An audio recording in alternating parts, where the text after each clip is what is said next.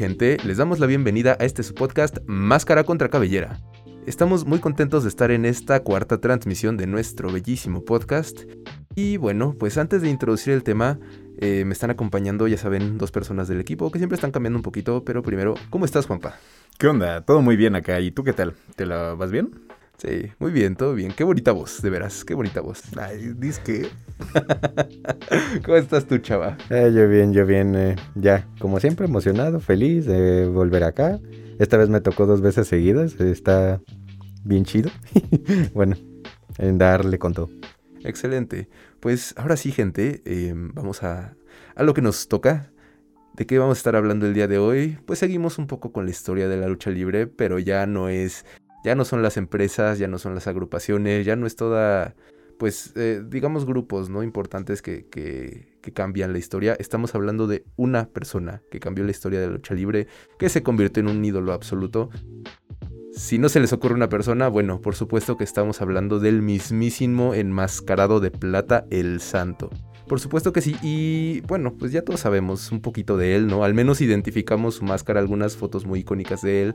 Em, tiene una foto muy bella, bueno, más que muy bella, muy divertida, muy interesante, con Blue Demon, por supuesto, que hacen esta mm, icónica pose, ¿no? Que se le da a los luchadores de plástico todos tiesos y medio mal pintados con pintura de plomo, ¿no? Y con plástico sobrante.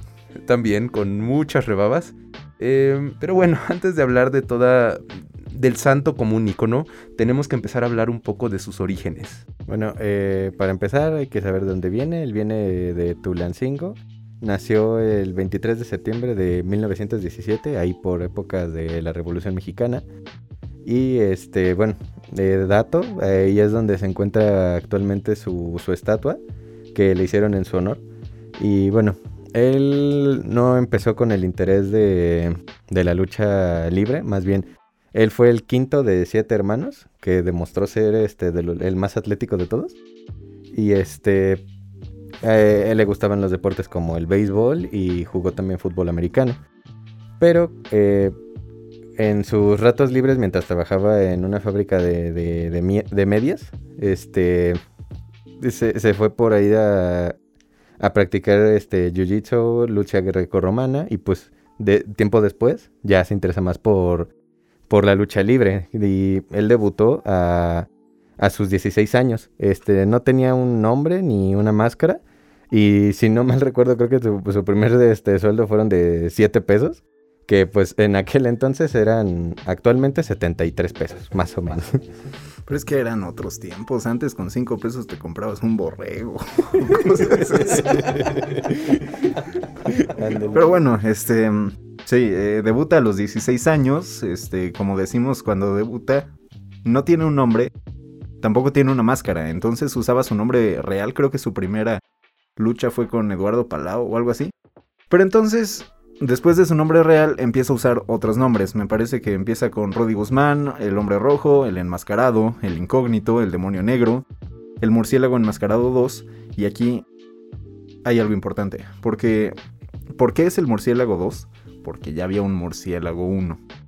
Entonces, como el murciélago 1 no tenía, que su nombre real es Jesús Velázquez, no tenía ninguna parentesca o algún parentesco con él, le dice, nombre, ¿cómo estás usando mi nombre? Eh, te estás colgando de mi fama, dame el nombre. Eh, surge una demanda, entonces eh, le quitan el nombre de El Murciélago Enmascarado 2. Y ahí sucede algo, algo importante, porque si bien el santo, como el santo, nunca perdió su máscara, este Rodolfo Guzmán sí la perdió. Y la perdió justamente cuando era el murciélago enmascarado. Eh, y pierde esa máscara para eh, ya cambiar de, de, personaje. Justo la, creo que la pierde contra Bobby Arrola, que creo que ya habíamos hablado de él. Fue este en, Nue en Nuevo León. Y este, bueno, ya que le, le quitan el nombre del murciélago. Eh, el, su promotor y creo que también entrenador, este Jesús Lomeli, lo, le, le, dice, ah, pues mira, te traigo tres propuestas de, de, nombres, puedes escoger entre el diablo, el ángel o el santo, y pues ya más o menos saben cuál eligió. Por supuesto. Y de hecho, aquí hay, hay una, un dato interesante, muy importante, de, de, los meros orígenes de El Santo, ¿no? Ya el Santo. El Santo, ¿no? Ya no, no todos los personajes que fue antes. Estamos hablando de que el Santo originalmente comienza como un rudo. Y eso es una genialidad y una curiosidad bien impresionante. Porque, bueno, en la lucha libre casi casi es, La manera de simplificarlo es los técnicos son los buenos, los rudos son los malos, ¿no? Y el santo, pues como uno lo recuerda, como se lo pintan a uno, siempre fue un héroe. Claro, eh, vaya, no es que sea una mala persona ni nada. De hecho, eh, hay gente que habla mucho de la calidad de persona del santo y dicen que era un señor muy amable y muy humilde. Eh, pero justamente, ¿no? En, en, empieza como un rudo y, dicen que dentro del ring también tenía, tenía muy lo suyo, ¿no? Es una de las cosas que más adelante estaremos hablando. Pero ahí esas actitudes que de repente tomaban fueron las que le causaron su rivalidad tan enigmática con Blue Demon. Sí, de hecho era...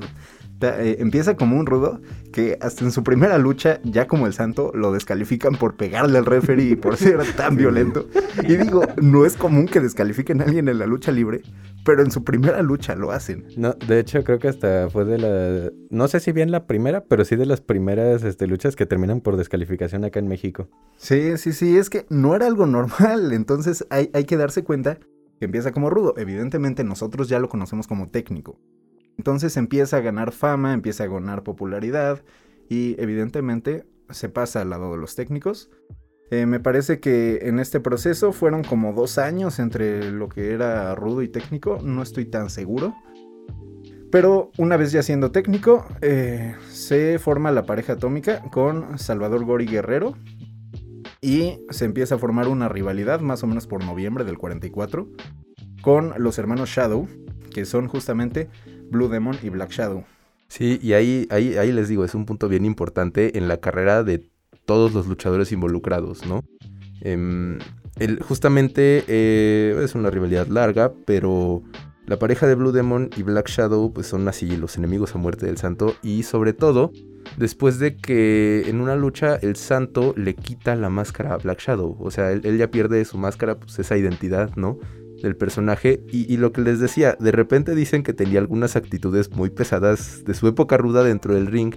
Eh, digamos que por tradición, lo que se hace es que cuando un luchador pierde la máscara de manera ya permanente, ¿no? En una lucha de apuestas, eh, él tiene a alguien que, que, le va a ayudar a quitarse la máscara y a entregarla al ganador, ¿no? Y eso es algo que se debe respetar.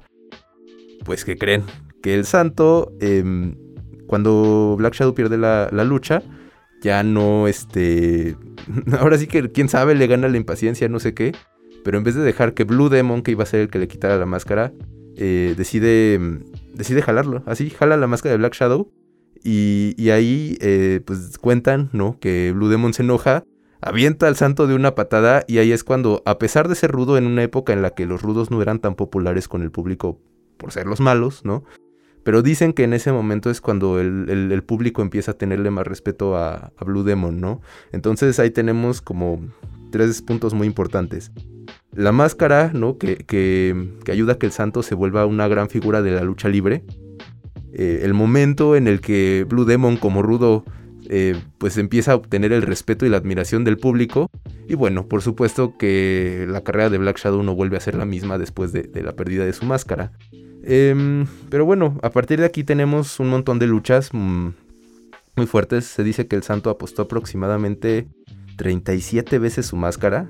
Eh, y bueno, pues la historia nos dice que, que ganó ¿no? las 37 luchas de apuesta. Aunque yo por ahí me encontré un artículo que no pude comprobar la fuente. Ya saben que hay gente chismosa por todos lados. Pero dicen que en alguna función, como con 50 personas en Acapulco, dicen que perdió su máscara. No me consta. No me consta porque no he encontrado más fuentes, pero pero hay dato, dato chismoso, ¿no? Sí, Del podcast de hoy. Se lo inventó en un podcast de lucha libre que se le hablar, ¿no? Pero bueno, vamos a dejarlo al aire, de que quién sabe si pasó o no. Sí, no, bueno, insisto, les digo por esto muy bien, no me consta eso. Eh, pero bueno, es algo que, entre muchas cosas que dice la gente, ¿no? Eh, y bueno, ya después de que el santo empieza a tomar importancia como figura de lucha libre, eh, antes de llegar al cine, se vuelve una especie de héroe de historietas, ¿no? Em, eran unas historietas muy peculiares porque no eran ni siquiera dibujos, eran como, me parece que eran fotografías con fotogramas sobre un fondo dibujado. Si las ven, se ven muy raras, digo, para cómo está uno acostumbrado a ver los cómics.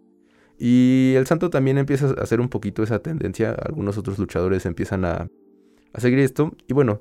Ah, pero eh, ah, uno creería que este, de estas fotos, este, como que alguien las recortaba, bueno, este, José Guadalupe, que fue quien le, le hizo las de estas, eh, que le recortaba las fotos, ¿no? Eh, el santo se entregó con él para posar, o sea, eh, José Guadalupe le decía, ah, pues hazme, hazme esta pose para poder yo hacer parte de la historieta y ya, ahí lo veías todo, todo heroico. Sí, les digo, es, es una cosa como curiosa, sí, se ve heroico, pero bueno, para estándares de hoy se ve raro ya, ¿no? Son. Es, como desearte que envejece chistoso, por así decirlo. Pero bueno, después de esto, a finales de los 50, el director Fernando Cés invita al santo a participar en dos películas. Antes de platicarles de esas, pues eh, es un tema bastante extenso, pero eh, ¿qué les parece si lo dejamos para el bloque que sigue? ¿no? Porque ya se nos está acabando el tiempo de este bloquecito. Entonces, eh, pues en lo que sigue, por lo pronto vamos con la recomendación de la semana. Y ahora sí, eh, pues regresamos. Esto es la recomendación de oro de la semana. Y bueno, gente, para la recomendación de oro de esta semana, eh, tenemos, por supuesto que si estamos hablando del santo, pues una de sus películas, claro, ¿no? Eh, esta semana tenemos eh, Al Santo contra el Estrangulador. Vaya, este, esta es la única película que hemos encontrado de la que se puede ver una de manera legal, ¿no? pueden encontrar muchas de sus películas en YouTube, pero en Amazon Prime Video eh, puede encontrar El Santo contra el Estrangulador. Y si bien tal vez no es una joya cinematográfica, eh, creo que es, algo que vale la pena ver. La música de la película es buena, es interesante, por ahí hay muchos cameos de estrellas de su época. Em, y bueno, es muy interesante y divertido ver la acción y toda la escenografía de ese momento. Entonces, pues sí, vean El Santo contra el Estrangulador y continuamos con el podcast.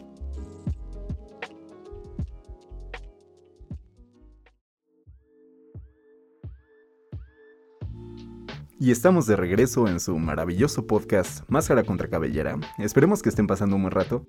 Y bueno, vamos a continuar hablando del santo. Nos quedamos un poco en, lo que fue su cómic o su historieta. Fue una historieta bien exitosa, estuvo como por dos o tres décadas publicándose. Publicaban como tres cómics a la semana y cosa que es bien rara. Normalmente uno ve las publicaciones de cómics y es o uno a la semana o uno al mes. Y aquí llegaron a ver tres cómics a la semana con más de mil ejemplares que se imprimían, eh, no, eh, perdón, un millón de ejemplares que se imprimían semanalmente. Entonces tuvo mucho éxito. Y justamente ya quedamos que José Guadalupe Cruz era el que hacía la historieta. Y quedamos en que iba a pasar al, al cine, pero antes de pasar al cine, pasa a la televisión. Tiene una, una serie de televisión. Y justamente esta serie era como adaptación de los cómics de José Guadalupe Cruz. Sí, no, eh, er, era... Eh, fue, todo un proceso antes de que llegara la pantalla grande. Pero bueno, aquí tiene, eh, justamente empieza con el director Fernando Océs, ¿no? Invita al santo a participar. Tengo el entendido que también está un poquito en involucrado en la parte creativa de la película, no tanto, digo, pues el señor era luchador, no era, no era escritor, ¿no? Pero em, son dos películas para empezar, que la primera es eh, El Santo contra los cerebros del mal y El Santo contra los hombres infernales. Y bueno, ya aquí tenemos eh, desde el principio pues esta idea de que es el superhéroe, el santo contra toda esta clase de pues enemigos fantasiosos, míticos de todo tipo. Que, dato curioso, dicen que la gente en Europa em, creía que el santo era una especie de figura inventada como Superman, ¿no? O sea, era, un superhéroe meramente ficcioso. Pero resulta que no, que les sorprendió mucho cuando se enteraron que era una persona de carne y hueso. De hecho, esta, estas cosas de los enemigos que empieza con seres sobrenaturales y como superhéroes, viene desde el cómic. O sea, empieza justamente como dices, como Superman. Primero lucha contra criminales normales y salvando la ciudad normal y de repente ya son seres sobrenaturales o gente que viene de otras galaxias y el santo le empieza, los derrota. Entonces surge como el mismo estereotipo de cualquier superhéroe o cualquier cómic. Eh, bueno, hablamos de cómic, también hizo serie, también hizo película, pero sucede lo mismo como cualquier otro superhéroe en otros países o en otras regiones, ¿no? Sí, sí, sí, este es... Es que sí es... Ay, es todo un tema las películas del santo. Imagínense que con estas dos primeras películas que surgen em, con un bajo presupuesto, digo, desconozco cuál habrá sido el bajo presupuesto para ese entonces, ¿no? ¿Qué tal que son cinco pesos? Un borrego. este... De hecho, hasta era de cartón el fondo, creo, y los eh, luego los zombies eran de plástico, cosas así. Sí, sí, sí, pero bueno, con, con esas condiciones logran ser unas películas súper taquilleras, ¿no? Y tanto así, tan exitosas son y siguen siendo por décadas las películas del santo, que imagínense, dicen que el señor protagonizó un total de aproximadamente 52 películas. Eh, encontré el dato de que también, o sea, dicen que participó en aproximadamente 100 películas en total, pero bueno, protagonizadas, protagonizadas por él fueron 52, ¿no? Eh, es una cantidad impresionante pues, de filmes para alguien que no es un actor, ¿no? Sobre todo. Em, pero bueno, un dato bien interesante, además de todo, es el género que se considera de las películas, ¿no? Eh, hay gente que dice que es una especie de horror cósmico por la naturaleza de sus enemigos y de todas las situaciones en las que está. Pero también hay gente que dice que es una comedia involuntaria porque pues de alguna manera no envejecen muy bien todas sus escenas está bien chistoso justamente esto que, mencionas de que se maneja como un superhéroe y hace un montón de películas, pero no todas las protagoniza él. Por ejemplo, creo que en Turquía se hizo una, una, una película del santo, que no era el santo y estaba con el Capitán América y luchaban contra Spider-Man.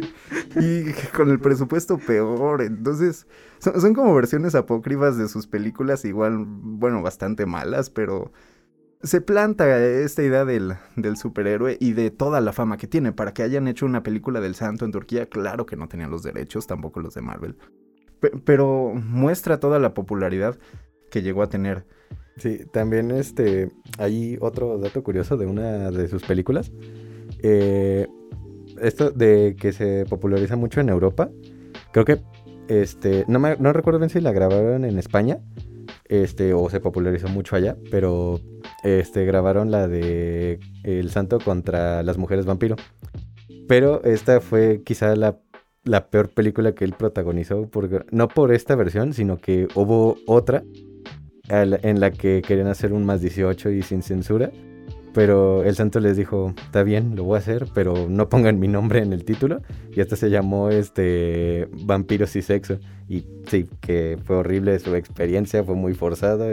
No la he visto, no la quiero ver, sinceramente, pero me imagino que sí debe estar muy incómodo el señor. Nada más que creo, por ahí creo que no era la de las mujeres vampiros, sino que era la de El Tesoro de Drácula. Pero alguna de esas dos. El fin y al cabo es de que se hizo una versión como erótica y el santo no quería y como que nadie la ha visto, entonces no se sabe si, si se hizo, si no se hizo. Bueno, Porque hasta su familia la, quiere ocultar mucho. Sí, dice justamente, la gente habla de repente sin mucha exactitud, sin mucho lujo de detalle, pero dicen que el hijo del santo, pues por ahí tiene alguna película que quiso ocultar, ¿no? O sea, que, ha hecho mucho, mucho esfuerzo a lo largo de los años eh, para, pues, para que no se sepa. Y pues digo, alguna razón tendrá, ¿no? Si la película es mala o pues no, no, no quiere que se vean esas cosas. Eh, pero también creo que mm, desde el punto importante de que es el santo, ¿no? Y en ese momento, pues una figura como el santo era, creo que tocaba muchas sensibilidades de la sociedad mexicana, ¿no? Estamos hablando de una sociedad que era muy religiosa, ¿no? Eh, y bueno, pues ya la figura de, el santo, vaya, o sea, desde el nombre, el enmascarado de plata, ¿no? Un color que de repente, em, ¿cómo decirlo? Eh, a veces se puede asociar hasta con lo divino, si ves muchas pinturas, ¿no? El resplandor, cosas por el estilo. Y, ah, dato curioso, visiten el Museo del Juguete. Tienen una colección de juguetes de luchadores bien peculiar. Ahí hay una mm, figura que le hace una alegoría bien curiosa al santo en particular, porque es justamente, eh, pues es una figura del santo crucificada, así, tal cual, ¿no? Eh, ensangrentado y demás, pero bueno, ya, ya habla un poquito de las asociaciones que se hacían, ¿no? Y justamente eh, eh, esta, esta, figura tan importante, ¿no? De, del santo, pues es, es ¿Cómo decirlo? Es un resumen muy interesante de cómo funciona de repente la filosofía de, llevar, de cómo se lleva la lucha libre, ¿no? Rudos contra técnicos, estamos hablando de que es una constante lucha del bien contra el mal. ¿no? Y ahí tenemos algún, como el, reflejo muy interesante de, de, estas figuras casi bíblicas a veces, ¿no? Em, en particular de, de, la, de la poética rivalidad de el santo contra el demonio azul, ¿no? Por algo fue tan icónica, por algo fue tan importante. Pero bueno, es, es, chistoso, ¿no? Dentro del ring eran rivales, pero también coprotagonizaron, me parece que alrededor de 10 películas. Y también, mm, insisto, en esto de que va tocando como muchas fibras sensibles de la sociedad mexicana, eh, vemos que, primero que nada, el santo empieza como una figura popular. Es decir, no, no empieza siendo como un héroe con muchos lujos, ¿no? Si lo queremos eh, comparar con un Batman, por ejemplo, ¿no? Digo, empieza, empieza porque justamente la gente que analiza las películas del santo eh, ve que conforme toma popularidad, ¿no? En la vida real, Em, digamos que su estatus de popularidad va subiendo y también el estatus social, económico del santo dentro de las películas va evolucionando, por así llamarlo. Y de hecho, justamente como va, va ganando evolución, eh, bueno, eh, popularidad, igualmente, justamente de la misma eh, historieta que hablábamos, empieza a ganar mucha popularidad y en algún momento Televisa le propone al santo hacer otra historieta, digamos que hacerle competencia y le comenta la idea a José Guadalupe Cruz y le dice, no hombre, que Televisa me está ofreciendo hacer otra historieta y José Guadalupe le dice, eso fue por los setentas, nada más para ubicarse, le dice, sí, claro, todo el éxito. Y, en la semana siguiente pasa algo bien curioso, tipo eh, Spider-Man eh, sin camino a casa, que en la historieta del santo publica su nombre real, así como el nombre real del santo es es Rodolfo Guzmán. Eh, y entonces se hace un escándalo. Es la primera vez que alguien sabe cuál es el verdadero nombre del santo. Entonces, con esto empieza una demanda y se empieza a ver por el pleito, el nombre, la identidad, hasta que se muere Rodolfo eh, hasta que se muere este José Guadalupe Cruz. Sí, sí. Y este, ya, después de esto, después de 40 años de carrera, eh, ya tiene su lucha de retiro. Y a sus 66 años en televisión se quita por primera vez la máscara y igual fue un escándalo increíble. Era en el programa de Jacobo Saludowski, ¿no? Contra e exactamente, exactamente. Y ya, algo ahí muy curioso, muy tétrico incluso. Ya lo habían mencionado en otros episodios, fue que 10 días después, eh, eh, él fallece de, de, un infarto este, en el Teatro Blanquita, que estaba dando ahí un espectáculo, este, creo que se llamaba Escapismo. Sí, de escapismo, de que le ponen unas pruebas y se tiene que escapar. exactamente, exactamente. Y este, bueno, eh, fallece y en su funeral asisten 10.000 personas. O sea, así de grande es eh, el impacto que, que, tuvo en toda la, comunidad mexicana. Imagínense ahí 10.000 10, mil personas llorándole a, al, gran superhéroe de México. Pero bueno, eh, ya es todo por este programa. Este, un gran honor poder hablar de esta gran figura que es el santo. Bueno, nos veremos en la siguiente. ¿Cuál gustas despedirte? Sí, claro, pues muchísimas gracias por estar en esta transmisión. La verdad es que fue un tema muy interesante. Siempre quedan más cosas que decir, pero pues el tiempo apremia. Eh, eso es todo de mi parte y muchísimas gracias. Y pues antes de que me apaguen el micrófono, pásenla bonito y nos oímos en la próxima semana. Adiós. Muchas gracias. Bye.